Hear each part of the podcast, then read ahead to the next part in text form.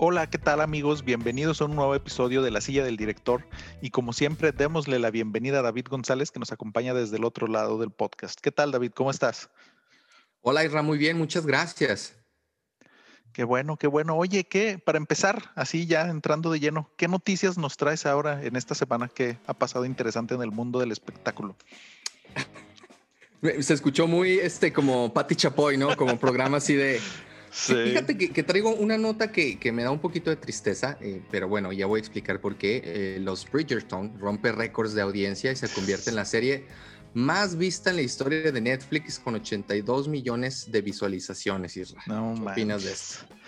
Pues mira, la verdad no la he visto, ni ganas me dan de verla, pero no sé, no sé qué pensar. Este... que yo te estoy bien honesto. De hecho, estuve a punto de hablar de esta serie el día de hoy.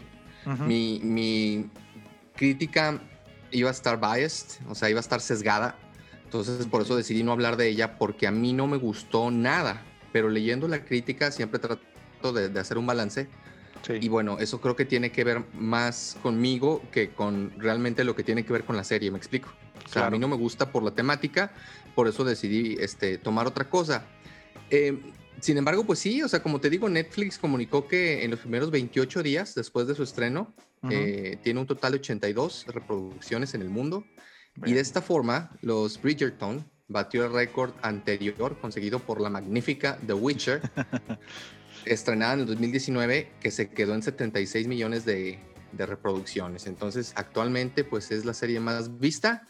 Obviamente ya hay una garantía de una segunda temporada. Claro. Y pues es una serie muy rara, o sea, se supone que mezcla un poquito como Clear Little Liars y, un poquito de... Eh, híjole, no, no, no quisiera mezclarla con alguna otra serie eh, de, de, corte histórico, pero pues es una mezcla, ¿no? O sea, un chick flick en serie y pues está pegando muy fuerte. Sí, Sí, y yo sabía que cuando salió la noticia te iba a entristecer sobre todo por The Witcher. O sea, no tanto porque, porque fuera muy buena o muy mala y tuviera tantas vistas, sino simplemente por The Witcher. Y sabes que una de las razones por las cuales yo me he resistido a verla es porque es producción de Shonda Rhimes, ¿no? Esta productora, gran productora dentro del mundo del espectáculo, pero siento que ya es un crimen lo que ha hecho con Grey's Anatomy, ¿no? Que lleva como un millón de temporadas y mata gente y luego los revive así tipo esferas del dragón, no sé, o sea, muy muy raro y la verdad ya estoy cansado de, que hagan ese tipo de cosas y no sé, la neta no. Cuando vi que era producción de ella dije, no, esto va a ser una jalada así monumental. Pero bueno. No, y, te digo, tiene esta, este pensamiento mágico que es el que a mí me cayó muy gordo en la serie, de que el rey se enamora de la reina de color y entonces, como se enamora de la reina de color, se acabó el racismo en el mundo. Y ya, o sea, todo mundo se puede enamorar este, y andar con, con gente de, eh, de, diferentes razas y nadie dice nada porque pues ya, como el rey ya se enamoró, ya, todo, todo es bien visto, ¿no? Ya ves que así pasó en Estados Unidos, nada más Barack Obama fue presidente y ¡pum! Se acabó el racismo. El racismo y las guerras y todo, ¿no? Claro, o sea, el chiste es, así funciona la vida, o sea, yo no sé eh, muy bien, muy bien que lo pusieron así, porque sí, así, así es exactamente como funciona. Así es el mundo, exactamente. Oye, Isra, ¿y qué noticia nos traes tú eh, esta semana? Mira, fíjate que yo tengo una noticia, a mi parecer, muy buena, porque acaban de anunciar oficialmente la parte 2 de Cloverfield, o sea, una secuela directa a la película original del 2008, ¿no? Que es este, esta película de un monstruo extraño como tipo found footage en Nueva York, que después tuvo otras eh, películas, como no secuelas, pero pertenecientes al mismo universo, ¿no? Entonces, es algo que en 2008 J.J. Abrams estaba haciendo bien, que era como que esta caja del misterio, ¿no? Que no sabías qué es lo que estaba pasando ni lo que podía pasar y que pues obviamente ha venido en decadencia hasta terminar en Star Wars The Rise of Skywalker, pero esperemos y que con esta esta reaparición de Cloverfield, eh, pues regrese lo mejor de JJ. ¿Tú cómo lo ves? Fíjate que, hablando un poquito de JJ, yo le echo un poco más la culpa a que no se comprometió con el proyecto. Es decir, ok, yo lo voy a agarrar y yo voy a hacer la 1, la 2 y la 3, ¿no? Y es mi idea y así va. Porque la primera no fue enteramente mala. El problema es que ya le pasó el, mando a un güey bien imbécil que hizo la segunda película y que mandó todo al carajo. Eh, pero en sí no es un mal director. Me gusta mucho la película de Cloverfield. Es, es de mis películas favoritas de ese género. Ah, vaya, vaya. de ese género, ¿eh? No, no, no, no, no. no, si, hubiera robado frases, hubiera, te hubiera dicho, Irra, esa es no, no, no vas a creer, pero es mi película favorita. No, no, no. Pero te digo, se me hizo muy padre los experimentos que hicieron con, con esta franquicia, ¿no? O sea, era, era, algo experimental como algo similar a lo, que, a lo que hizo Marvel más adelante de que estuviera conectado. Esos fueron los primeros intentos, pero estaban eh, en el mismo universo, pero eran diferentes cosas, ¿no? Entonces se me hizo muy interesante. Lo último que sacó Netflix, que fue la última película de, de, la línea de Cloverfield, no me gustó. Pero la anterior que, que me decía se llamaba Cloverfield uh, Lane. creo. Sí. me gustó, se me hizo muy interesante y muy padre la premisa. Entonces, sí es una, una noticia que la verdad me emociona y sí es algo que yo definitivamente vería. No, qué bueno. Y fíjate que, o sea, está eh, extraño porque no sé si sabías, pero Cloverfield Lane, que es mi favorita de la trilogía, es esta donde sale Mary Elizabeth Winstead y John Goodman. ¿A que no sabes quién, o sea, ¿quién Oye, qué, buena actuación de, de, John Goodman ¿eh? en esa película. No, no, no. O sea, desquiciado. No, ¿quién, hizo, ¿Quién hizo el, guion de esa película? ¿Te suena el nombre de Damien Chazelle? No. Anda, no, no, no. Damien Chazelle es el escritor y director de La La Land, First Man, Whiplash. Wow.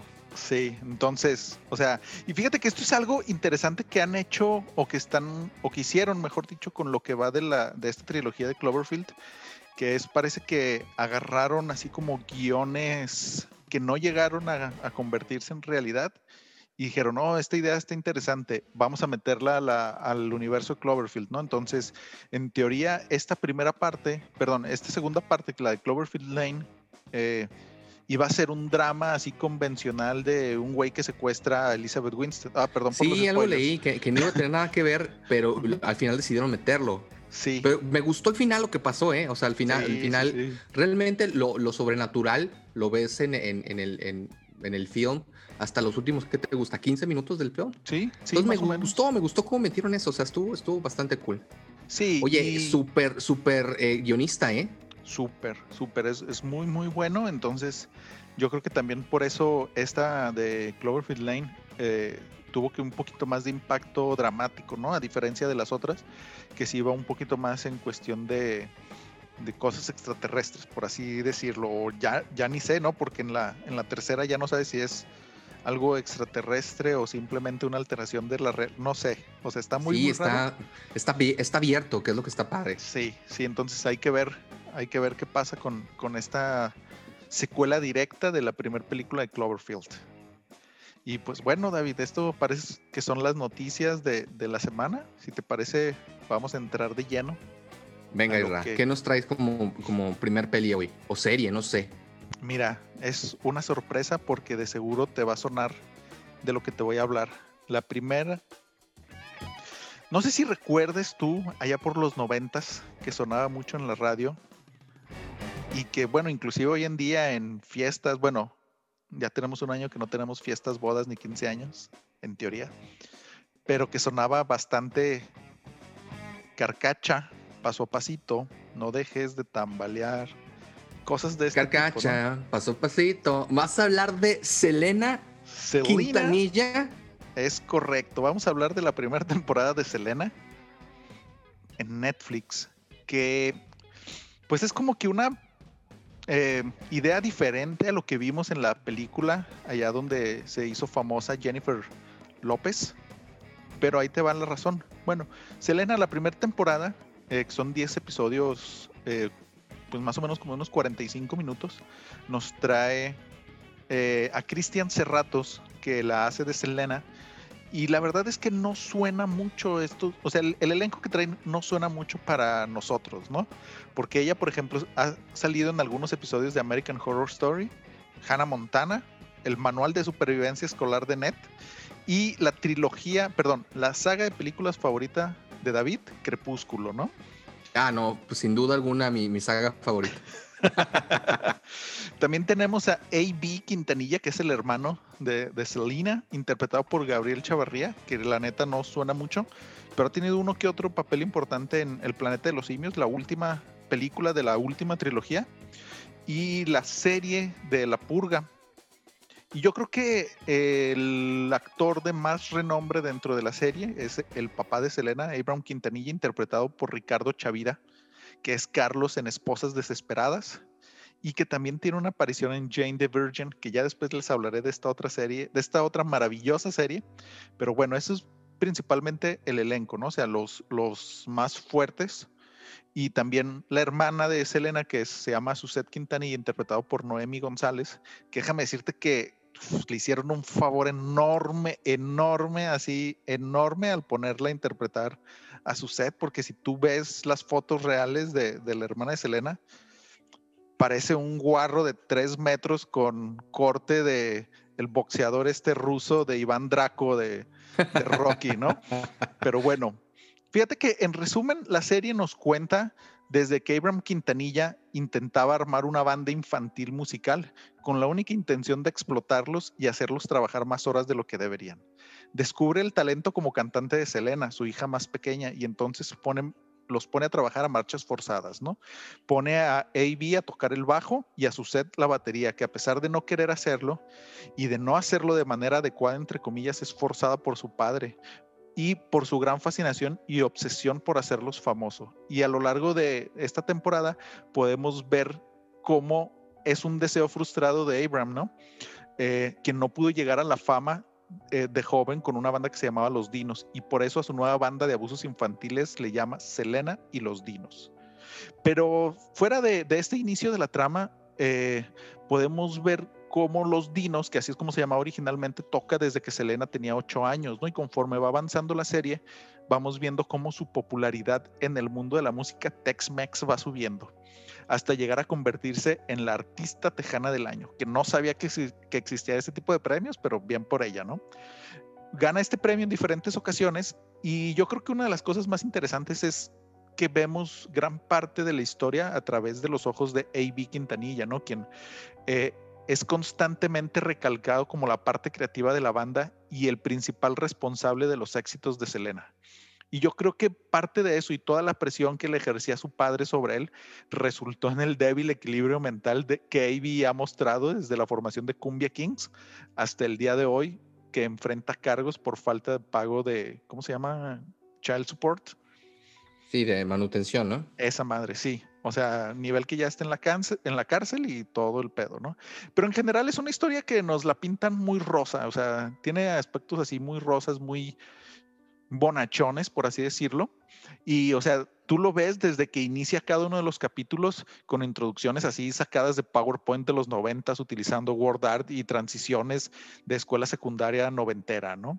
Y esto puede deberse a que, pues como se enfoca más en el inicio de la carrera, de Selena, donde todo es muy bonito y no llegamos a ver este triste desenlace de la cantante, ¿no? A mano de una de sus fans, que sí conocemos brevemente en la historia en el último episodio.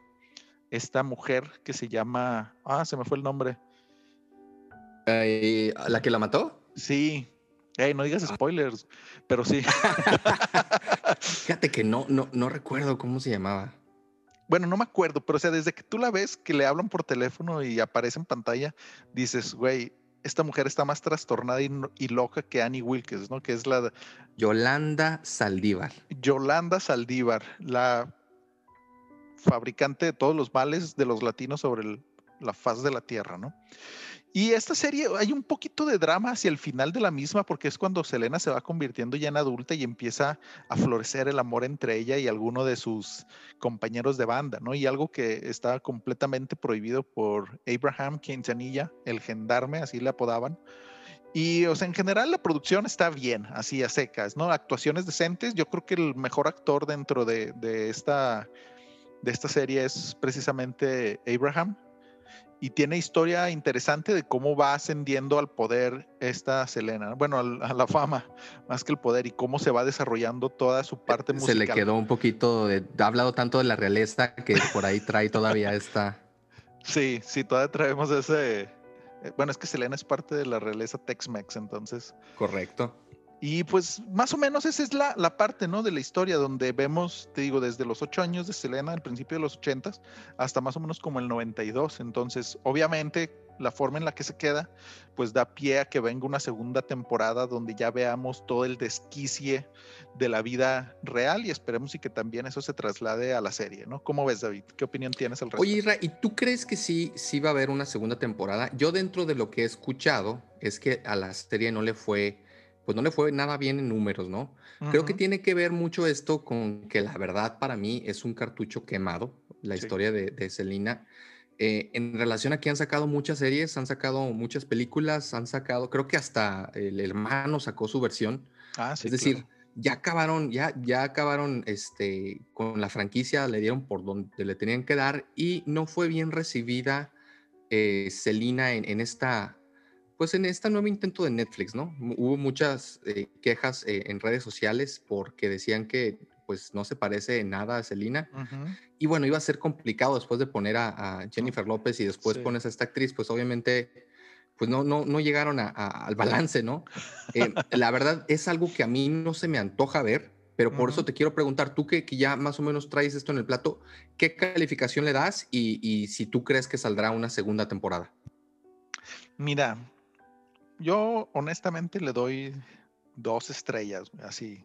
O sea, viéndome generoso, porque te digo, no es, no es muy buena, pero pues es precisamente como platicábamos en algunas otras ocasiones, eso de que, ah, pues no sabes qué ver, ponlo, ¿no? Y, te da... Sí, es algo que, que, puedes estar haciendo multitasking, ¿no? Que estás haciendo trabajo y ves ahí cómo sale bailando, te mueves para acá, te mueves para allá, o sea, sí, sí, sí, sí. Sí, o sea, no, no, no, no, no te requiere más, ¿no? Y como bien dices, pues ya es una historia, un cartucho quemado por una gran interpretación de Jennifer López en los noventas también, que si no me equivoco se le come en el 97, 96 por ahí, cuando estaba muy fresca la, la muerte de Selena, ¿no? Que si no me equivoco fue como en el 94, 95 por ahí. Entonces, eh, yo creo que deberíamos de quedarnos con esa imagen, esa película, porque no es, te digo, la serie no es muy buena, tiene una que otra actuación decente, pero para pasar el rato está bien. Y tengo mis dudas si realmente vayan a hacer una segunda temporada, por lo que dices, ¿no? O sea, los números no son muy buenos,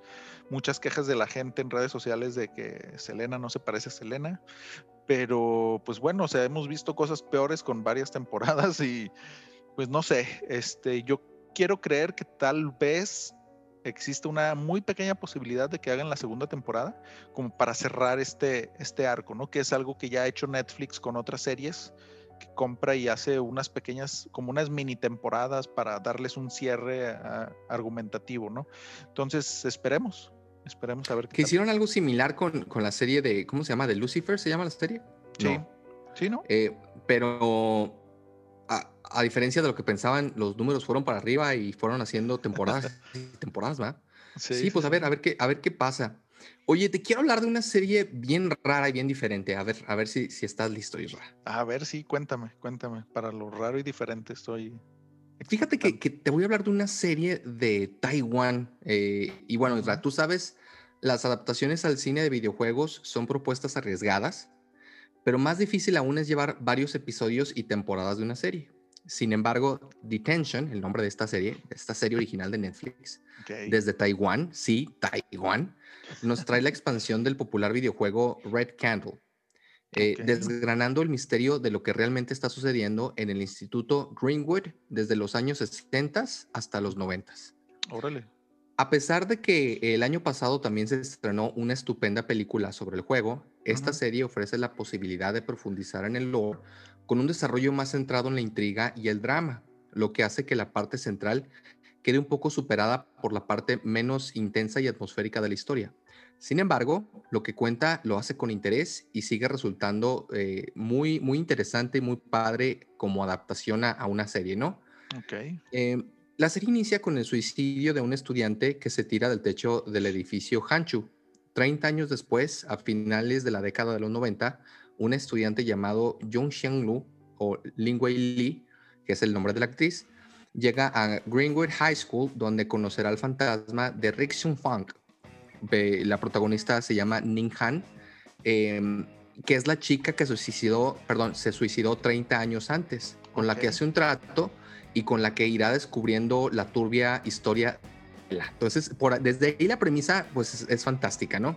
Claro. Es más fácil entenderlo si lo situamos como un videojuego, Isra. Se divide al protagonista del juego en dos personajes, pero es Jung Chang en realidad quien está desempeñando el papel del jugador.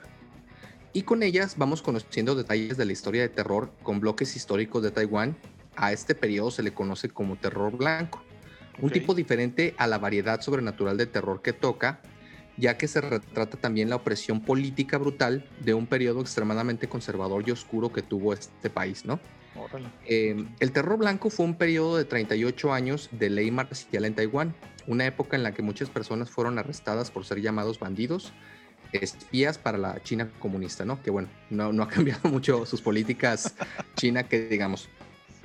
Una época de intensa censura y control eh, exhibida en esta serie de Tension a través de constantes búsquedas de los libros de contrabando.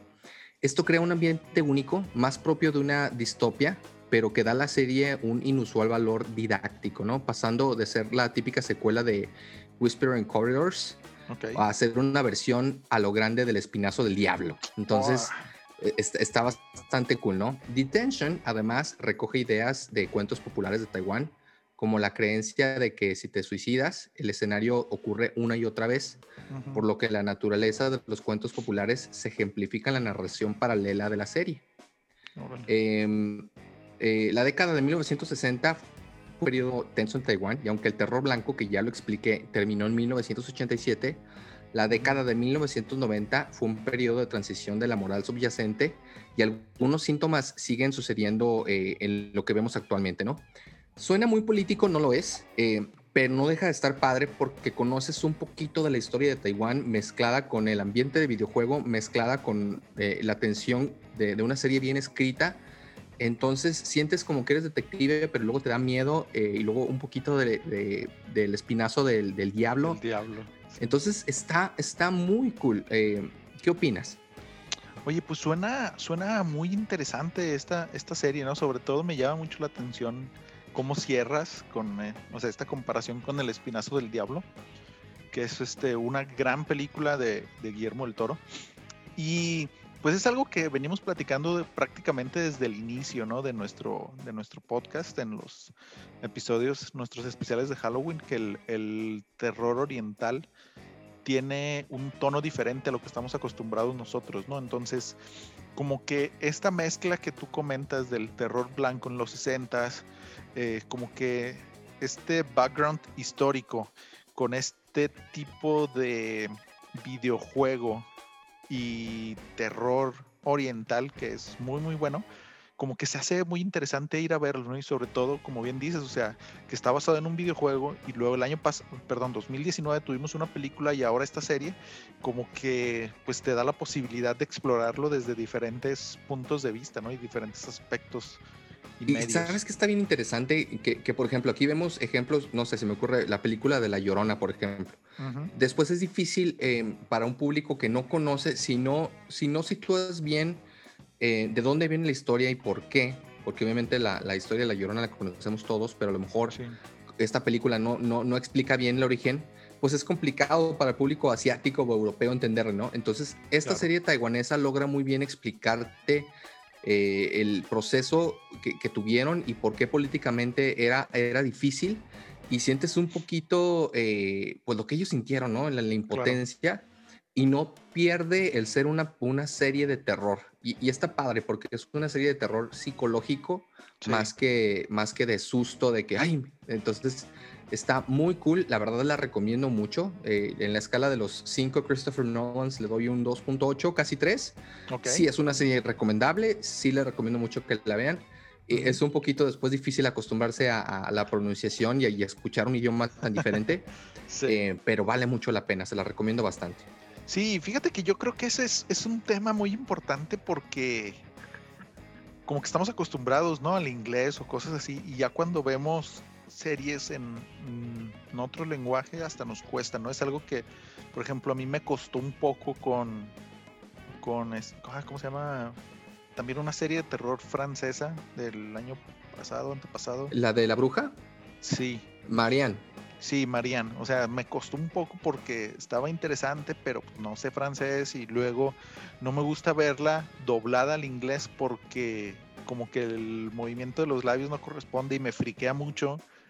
No sé, lo mismo me pasó también con Dark, que es una excelente serie alemana, pero pues, no, o sea, ya al último terminas acostumbrándote, pero como que esta dicción del taiwanés es más extraña, ¿no? Y entonces no le crees tanto en los diálogos de terror, pero bueno, o sea, si, si tú nos la recomiendas y dices que es buena, démosle una oportunidad y esperemos que, que nuestros fans nos digan qué opinan de esta serie en nuestro Yo se la recomiendo, amigos, véanla.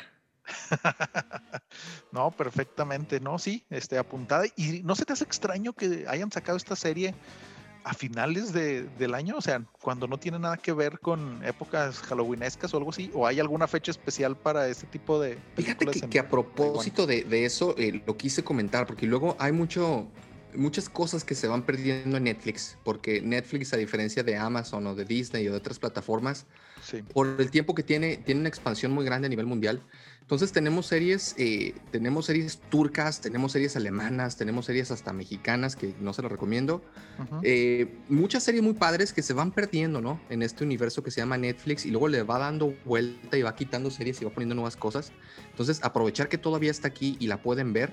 Eh, porque no, no le dan mucha, mucha promoción. Me explico. Por ejemplo, el fenómeno Lupin, que, que sí es una serie muy vista, pero hay otras muchas series francesas que a lo mejor no son tan conocidas, ¿no? Claro. Entonces, e, en, ese, en esa vorágine sí les recomiendo ver esta serie, está, está muy cool. Y ahora cuéntanos, ¿qué nos traes como, como, segundo, como segunda película? Mira, pues para variar, tengo que iniciar esta sección con una pregunta. A ver qué tal, ¿eh? A ver qué tal andas de cultura general. Uy, muy bien. ¿Qué tienen en común Le Les Wexner, que es el dueño de Victoria's Secret, Alexander Acosta, secretario de Trabajo de Donald Trump, Donald Trump, Bill Clinton, Alan Dershowitz, que bien pudiera ser el abogado de todos los villanos de Batman, Bill Cosby, Kevin Spacey y para cerrar este arco de la monarquía, el príncipe Andrés de York, que cabe recalcar que es el hijo favorito de la reina Isabel. Me estás hablando del malvado, terrorífico Jeffrey Epstein. Es correcto. Vamos a hablar sobre esta serie, este, esta docuseries que se llama Asquerosamente Rico, Jeffrey Epstein. Sí que es una docuserie de Netflix dirigida y producida por Lisa Bryant y Joe Berlinger. Y la verdad no les voy a dar el desglose de todos los involucrados, como normalmente lo hago, porque tristemente es una lista demasiado larga. Sí, son muchísimos, ¿no? Sí, sí, sí, o sea, bastantísimos. Y pues el argumento en general es de esta, es una docuserie que consta de cuatro episodios, aproximadamente de una hora cada uno, donde poco a poco nos van presentando los testimonios de las mujeres que fueron abusadas por Jeffrey Epstein y Ghislaine Maxwell, su novia, entre comillas, ¿no? Porque no, no sé, está muy raro y muchas otras personas de altos rangos, tanto económicos como gente dentro del mundo de la política, moda, Hollywood e inclusive hasta la realeza británica están inmiscuida en estos asuntos. Y cabe destacar que las sobrevivientes a estos abusos, ahora mujeres, eran niñas o adolescentes mientras se veían involucradas con, e, con Epstein, ¿no? O sea, que rondaban casos de niñas de entre 12 y 13 años. Em, y no solo vemos estos testimonios de las muchísimas jóvenes que aparecen denunciando a Epstein, sino que también vemos a los agentes encargados de las investigaciones, porque sí hubo muchas investigaciones y en diferentes estados y tiempos, ¿no? Y nos cuentan cómo en múltiples ocasiones esas mismas investigaciones fueron detenidas o desestimadas por gente de más altos rangos, como sucede con Alex Acosta, que era el fiscal federal de Florida cuando la primera acusación contra Jeffrey Epstein tuvo efecto y que después se convirtió en el secretario de trabajo de Donald Trump, mismo que tuvo que renunciar por todos estos casos de corrupción y por estar eh, inmiscuido en salvarle el pellejo al asqueroso de Jeffrey Epstein, ¿no? O como, entre comillas, engañó a Les Wexner, el dueño este de Victoria's Secret, para hacerse del control económico de toda su fortuna, robándole nuevamente, entre comillas, más de 50 millones de dólares, inclusive después de que le regalara nuevamente, entre comillas, y ahí disculpen todas las comillas que se van a usar en, este, en esta sección, le regalara su mansión de Nueva York, que está valuada en más de 70 millones de dólares, misma que fue fundamental para que se llevaran a cabo todos los abusos y excesos antes mencionados. Wow. Y cómo olvidar la famosísima isla de la pedofilia, donde constantemente recibía visitas de alto calibre en su Lolita Express, que es su avión privado utilizado por todas las personalidades que mencioné al inicio de esta sección. Y en fin, eh, exponen este esquema casi piramidal de abuso de menores infligido por Epstein y Ghislaine Maxwell y que todo el mundo de este gente asquerosa y deleznable nos puede dar, ¿no? Y pues la verdad, digo, es este esquema piramidal porque eh, después de que abusaban de cada una de estas niñas, les decían, no, pues invita a tres amigas y te ganas 600 dólares, ¿no? Y cosas así. Entonces, por esto es una de las razones por las cuales eh, al final de la investigación se ven más de cuarenta y tantos eh, testimonios de niñas abusadas por Jeffrey Epstein, ¿no? Y por último, terminamos con, después de estos cuatro episodios, termina con el suicidio, nuevamente entre comillas, de Jeffrey Epstein en prisión. Cuéntanos, David, ¿qué opinas sobre este tema? Híjole, de, los temas más difíciles y controversiales eh, que, se han suscitado en los últimos 20 años, porque además estamos hablando de una red de pedofilia con personalidades muy importantes, eh, no únicamente de la farándula, sino de la política estadounidense incluso internacional. Entonces, eh, pues es, bastante tonto pensar que se suicidó, realmente lo mataron. Este señor tenía eh, tierra de mucha gente, eh, de muchos políticos, de mucha gente con mucho dinero, y lo asesinaron y, desgraciadamente nunca vamos a saber pues todo lo que tenía con tanta gente, ¿no? Aunque en esta época tan bizarra en la que vivimos, no sabemos realmente qué, es lo que hubiera sucedido, ¿no? Vimos cómo Donald Trump hizo muchas cosas muy locas y llegó, llevó al borde, al, edge, al sistema y, realmente no le hicieron nada, ¿no? O sea, se salió con, muchas cosas eh, al punto de, apoyar a, los supremacistas blancos y no le dijeron nada. O sea, es, es muy raro todo lo que sucedió. Es una gran recomendación y, qué triste que una vez más, como, como hemos dicho en este podcast, la realidad supera la ficción, ¿no? En este tema tan terrorífico, tan fantástico y tan asqueroso. Sí, sí, eh, eh, completamente de acuerdo, ¿no? Y como bien dices, o sea, tú empiezas a ver esta serie con esa fascinación criminal que ya nos distingue, ¿no? Que bien expusiste tú el episodio pasado hablando de The Jinx, pero, o sea, yo creo que pues hasta dentro de la maldad humana hay niveles, ¿no? O sea, hay niveles que tú dices, dentro de los males, el menos fue este Robert Durst, que no tiene nada que ver con Fred Durst de Limp Bizkit, por cierto. este, que dices, bueno, mató unas cuantas personas, que dices, sí, es grave y está gacho, ¿no? Pero ya que tengas a más de 40 personas abusadas que inclusive durante las entrevistas que les realizan, ellos te cuentan cómo veían o estaban contemplando inclusive el suicidio, ¿no? Porque decían, ¿cómo voy a hacer para librarme de esta si están involucrados políticos, gente de mucho dinero, la realeza, o sea, gente con aparentemente todo el poder y todo el sistema a su disposición. Entonces, y es algo que también vemos durante, durante esta docuserie, ¿no? Que cuando están haciendo la primera investigación en, Florida, este, y que tienen la declaración de como dos, tres personas, dicen, no, pues véngase, vamos a agarrarlo ahorita. Y misteriosamente, cuando llega la policía a, a la casa de Jeffrey Epstein, misteriosamente, te digo, o sea, ya no tienen computadoras ni cámaras, o sea, todo desapareció. Entonces, pues obviamente aquí se ve este tema de corrupción donde alguien les dio el pitazo, ¿no? De que, oye, ahí van por ustedes, limpien lo que alcancen a limpiar. Y te digo, y, y la verdad, que también es un tema que, nos gusta mucho, este de las teorías de conspiración, de que sí, o sea, se suicidó Jeffrey Epstein, ¿no? Entre comillas, ya está, inclusivemente en, en la misma serie hacen un tipo de mofa al respecto, porque dicen, o sea, las últimas personas que van a la última audiencia con Jeffrey Epstein, eh, las entrevistan después de su muerte, ¿no? Entre comillas. Y, y, les dice, y ellas dicen de que nos parece triste que sí, pues bueno, ya se murió, pero que no pague por sus crímenes, ¿no? Y te digo, y todavía es más extraño este suicidio, entre comillas, porque, o sea, sí, clásica de que me resbalé, se me amarró la colcha o la cobija y se amarró en la escalera y se ahorcó. Como Polet, ay, sí, ay, estaba acá al lado de la cama, no la vimos, ay, demonios. Sí, sí, sí, o sea, y más cuando, cuando ves el güey que era su compañero de celda, que era un ex policía como de cuatro metros, más mamadísimo que el mismo Arnold Schwarzenegger, y que estaba en prisión por tener, o sea, por cuatro asesinatos, dices, güey, esto no, no, puede ser coincidencia, ¿no?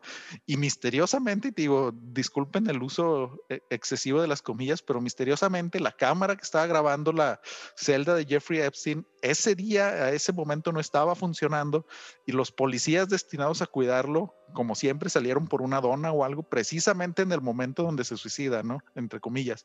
Entonces, pues obviamente sí te da mucho que pensar y más sabiendo que ya después se llegó a filtrar esta, este, esta lista negra que tenía Jeffrey Epstein en sus, en sus apuntes, ¿no? Y todas las grabaciones que se sabe que tenía de mucha gente muy poderosa para, pues obviamente lo que se especula es que utilizaba este tipo de abusos para después chantajear a la gente y hacerse de más poder. No, y, sí, esta manera tan, tan terrible de, pues de engañar sin engañar a nadie, ¿no? Exacto. Como a gente que le da COVID y realmente no tiene COVID. Con, o sea, nada más para, para regresar y decir que, que, son magníficos y que vencieron a pesar de su edad el COVID y, y, ahora pueden gobernar una nación. No voy a decir nombres, pero sí, sí, sí es muy, muy malvado cómo, cómo se llega a este punto. Sí, pues sobre una, todo para... es una gran recomendación, ¿eh? Perdón. Sí, no, no te digo, o sea, sobre todo ese, ese ejemplo que estás utilizando, que hemos visto que ya también lo hizo Donald Trump, que está involucrado en ese caso de Jeffrey Epstein, donde resucitan al tercer día, según las escrituras, ¿no? Y ya pues se van a agarrar de ahí para hacer murales y fregadera y media de la imagen de, de estas personas, de estas personas, perdón, sin atacar a nadie directo. No, resucitó, ya está en su palacio súper bien, o sea, como si nada. Eh, a pesar de tener problemas cardíacos y a pesar de tener hipertensión y a pesar de ser un señor de la tercera edad, no, magnífico, increíble. Sí, digo, y no hablamos de nadie en particular, ¿verdad? No, no, de nadie, de nadie. Pero ya sabrán. Oye, Isra, y, antes de, pasar al siguiente tema, ¿qué calificación le darías? Uf, fíjate que yo le daría cuatro estrellas. Y a pesar de que la información es muy buena, le doy, no le puedo dar más porque creo que hacen uso excesivo, que es algo que también se da en muchas docuseries. De las comillas. Sí. aparte, aparte de las comillas, ¿no? Porque sí, o sea, tú ves las, las eh, declaraciones de las personas y tienen que decir de, según esto, o cómo se dice, ah, Sí, no, no pueden decirlo directamente, ¿no? Exacto. Supuestamente, este, lo que se dice. Exacto, o sea, pero aparte de eso también hacen uso excesivo de, de tomas así donde están entrevistando a la gente y de que sí, camina ya rumbo a la playa con mirada triste y miradas así, escenas de tres minutos donde nada más se ve así la persona tristeando por la playa. Viendo una gaviota, ¿no? Sí, viendo sí, una, sí, sí, entonces esto, o sea, digo, esta cosa, este, esta docuserie dura como cuatro horas y bien pudo haber sido tres episodios de una hora, ¿no? O sea, si quitamos esos, esas partes, eh, se pudo haber reducido o tal vez darle todavía más peso a más eh, más este, declaraciones de otras personas, ¿no? Pero sí, cuatro estrellas porque es muy bueno, el tema es muy interesante y pues te dejan mucha información ahí al aire, ¿no? Como qué es lo que va a pasar con Ghislaine Maxwell. Que... Amigos, pues véanla, ¿eh? Súper recomendada, cuatro estrellas es muy buena calificación y es un tema que, que todo mundo debe conocer porque este tipo de cosas no se deben repetir no se deben de repetir. Véanla para que eh, apoyemos a que nunca más vuelvan a suceder este tipo de cosas. Y ya te digo, eso fue para, para cerrar también, porque es algo que les venía prometiendo desde que hablé de la primera temporada de, de la corona. Entonces ya cerramos todo ese ciclo real. Y pues ahora sí, David, ¿qué nos traes ya para cerrar el programa de hoy? Fíjate que, es un tema que me emociona mucho. Te voy a hablar de, una animación muy diferente. Eh, esta mención es especial, Isra, porque es una recomendación que me hizo acordarme mucho de una persona que quiero y admiro mucho, eh, mi hermana, Jessie, y, le dedico esta, esta recomendación. Cuando la vi, me acordé mucho de ella. La película se llama Wolf Walkers. Y bueno, para los que amamos la animación, eh, el pequeño estudio de animación irlandés Cartoon Saloon ha sido un, respiro. Cartoon Saloon ha llamado la atención con películas hermosas, conmovedoras, llenas de un estilo visual. Ejemplo de estos son la nominada al Oscar a Mejor Película de Animación The Secret of Kells, la nominada al Oscar a Mejor Película de Animación eh, eh, The Song of the Sea y la nominada al Oscar a la Mejor Película de Animación Breadwinner. Sus películas, Isra, son una experiencia fascinante. Sus historias crean un mundo increíble que dan ganas de conocer y todas tienen un, estilo visual maravilloso que te hace pensar qué pasaría si todas las películas tuvieran tanto amor, tanto talento y tanto cuidado como tiene este pequeño estudio, ¿no? Y es algo que, la verdad eh, conmueve porque se ve que se comprometen con el proyecto, ¿no? Se ve en cada trazo, en, en, cada uso del guion, un trabajo eh, de muchas horas y, me parece, es una lástima que no haya ganado eh, Oscars eh, tantos como se merece, porque obviamente compite contra estudios muy poderosos, ¿no? Claro. Y, bueno, volviendo a esto, este estudio pone en sus películas, por supuesto, y su más reciente producción, Wolf Walkers, no es la excepción, refiriéndome a, a, todo el talento y a todo el cuidado que le ponen. Es un cuento de hadas con una animación simple, pero de una impresionante belleza llena de magia, folclore y mitología celta. Está ambientada en una Irlanda del siglo XVII, en el dominio inglés, y nos habla de un cazador que viaja con su hija Robin de Inglaterra a una pequeña ciudad amurallada de nombre King Kelly, en Irlanda. Esta ciudad está bajo el mando del Lord Protector, quien quiere talar todos los bosques para que la tierra se use para el cultivo. El problema es que los bosques están repletos de lobos. Recordemos que Irlanda alguna vez fue conocida como Wolfland o Tierra de Lobos, ya que sus, bordes, eh, que sus eh, verdes bosques estaban llenos de jaurías de lobos. Así que el padre de Robin recibe la orden de, deshacerse del último grupo de lobos. Robin está ansiosa por ayudar a su padre, así que sin el permiso de, él va al bosque con, con, un halcón, que es como su mascota, y una ballesta, ¿no? Dispuesta a ayudarlo. Ahí se encuentra con Meth, eh, una criatura mágica que se transforma en lobo mientras duerme. Como ya se lo habrán imaginado, las dos chicas se hacen amigas, ya que descubren que tienen más cosas en común de las que las separan, ¿no? Ambos son espíritus aventureros, ambas han perdido a su madre, ambas se han vuelto seres marginados, ya que, eh, aunque no quieran admitirlo, ambas viven con sus corazones llenos de soledad y como seguramente también ya adivinaron, a partir de este encuentro sus vidas cambian. Y así inicia una historia mitológica explorando numerosos temas, amistad, familia, religión, la historia de, la, de Irlanda, el, colonialismo es un punto focal, eh, el impacto humano en el medio ambiente y su poder destructivo, el miedo social y lo más triste, la destrucción de las tradiciones. Si bien la historia de Wolfwalkers es bastante simple sobre una niña que lucha por recuperar su identidad, esta historia que por momento podemos eh, reducir a la eterna batalla entre el bien y el mal, también habría que reconocer que la simpleza funciona dentro de este cuento de hadas, eh, que en cada cuadro mantiene ese estilo único, esa estética desafiante que el estudio ha establecido, ¿no? Se combinan de manera perfecta escenas intensas llenas de energía con otras llenas de quietud y una hermosa simplicidad. Wolfwalkers cambia hábilmente su color y su animación para enfatizar su mensaje eh, de acuerdo al estado de ánimo y al simbolismo, ¿no? Y es que si ponemos atención, vemos la dualidad de estos dos mundos. Una ciudad con sus habitantes que componen ángulos duros, hay formas rectas y lineales que representan la estructura y el orden. Para dar más énfasis a la naturaleza de estas personas, son colores eh, brutalmente eh, que contrastan, ¿no? Mientras tanto, el bosque es un reino del sueño, por eso en su trazo hay redondez, hay fluidez, son formas circulares que insinúan la libertad y la creatividad. Y bueno, si te gustan las películas de estudio Ghibli, seguramente disfrutarás Wolf Walkers, que puedes encontrar en Apple TV, que por cierto hay un periodo de prueba, eh, eh, son de siete días, Así que lo puedes descargar, ver tranquilamente y luego cancelar la suscripción. Es una película de animación fantástica que me recuerda la fascinación y el gusto que tengo por el cine y le doy cinco Christopher Nolans en la escala de cinco. Es más, si puedo le daría seis. es fantástica. Es de estas historias que, que termina, termina la película y te saca una sonrisa y, te hace pensar, qué padre. O sea, e, es por este tipo de cosas que yo veo el cine. Es algo fantástico. Dime, ¿qué opinas? Oye, no, me, me quedo con, con, esa calificación, esa descripción tan, tan impresionante.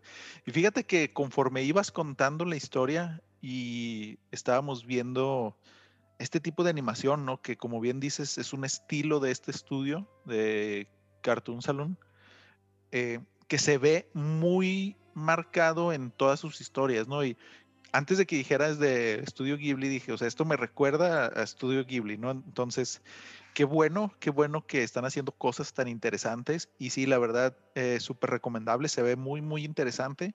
Eh, la historia, la animación, todo, ¿no? Y este mensaje que tú comentas sobre el cuidado de la tierra y la conexión del hombre con la naturaleza, eh, creo que se ve muy bien expresado en toda esta historia, ¿no? Y no lo meten a fuerzas como algunas otras historias hacen en, diferentes partes del mundo, ¿no? Que te quieren meter este mensaje ecológico así a calzador. Entonces, qué bueno que están haciendo este trabajo tan impresionante. Y la verdad, sí, eh, recomendable. La animación se ve impresionante. Como bien comentas, estos trazos distinguidos entre diferentes aspectos de la película, ¿no? O sea, por no decir bandos contrarios, pero casi, casi. Este, véanla, véanla y yo creo que podemos esperar grandes cosas de Cartoon Saloon para los próximos años, ¿no? Y como bien dices, qué, lástima que no tenga todavía algún premio importante ganado, ¿no? Porque sí, todos sabemos que el, monopolio de ciertas compañías en, en la industria de, de, la animación, pero esperemos y, y le den una oportunidad y, y que nos dejen ver su, su opinión al respecto pasa mucho, eh, quería comentar, en, el mundo mainstream, después cuando vienen las nominaciones de los Oscars, sobre todo con, las animaciones, que no tenemos acceso a ellas. Lo hemos platicado tú y yo que somos, eh, que nos encanta el cine. Después es bien complicado encontrar ese tipo de, películas. Afortunadamente, con, la apertura que están teniendo los estudios con, eh, con Apple TV, con Amazon, con Netflix, estamos teniendo mayor acceso Amigos, véanla, es, algo eh, muy diferente a lo que están acostumbrados a ver y es algo para bien. Realmente les recomiendo mucho que se tomen el tiempo de bajar la aplicación. Hay otras cosas que, pueden ver, este, por ahí les, les traeré dos, tres series que, pueden ver en Apple, pero este, esta serie vale la pena el que pongan ahora a bajarlo, la vean y si no encuentran nada más que bajar, pues ya vieron la película y no gastaron más, ¿no? Es, es una recomendación muy buena. Sí, sí, completamente, completamente de acuerdo, ¿no? Y como bien dices, esperemos y también incentivado por este encierro que tenemos ahorita, más estudios se animen a, trabajar con, grandes plataformas de, streaming para que tengamos la posibilidad de, conocer este tipo de películas y animaciones y contenido de otras partes del mundo, ¿no? Que tal vez nos hemos estado perdiendo por estar en nuestro México mágico que prefiere películas de Godines contra Fifis o no sé qué. Ay, sí, ya sé, terrible. Oye, y, bueno, síganos en nuestras redes sociales y no se pierdan el próximo episodio porque vamos a tener ahí una sorpresa de 14 de febrero con algunas series, algunas películas. No sabemos aún qué les vamos a traer, no se lo pierdan. este, ¿Alguna otra mención que tengas por ahí, Isra? Eh, no, este, simplemente síganos en nuestras redes sociales, la sigue el director, Twitter, Facebook, Instagram y pues quiero aprovechar también ya para terminar, eh, para darle las gracias a Abraham Cuellar, que fue el creador de nuestro nuevo logo que vamos a estar subiendo. O Gracias, Abraham. Está increíble el logo. Está increíble, que probablemente para cuando escuchen este podcast ya esté arriba y se les haga extraño verlo, pero muchas gracias, Abraham, por, por patrocinarnos este, este nuevo cambio de imagen, ¿no? Y pues bueno, esperemos si otros fans de otros lados se animen a mandarnos cosas interesantes también. David. Sí, no, pues muchísimas gracias, está increíble, véanlos. Y, y nada, amigos, nos vemos la próxima semana aquí en la silla del director. Gracias, hasta luego.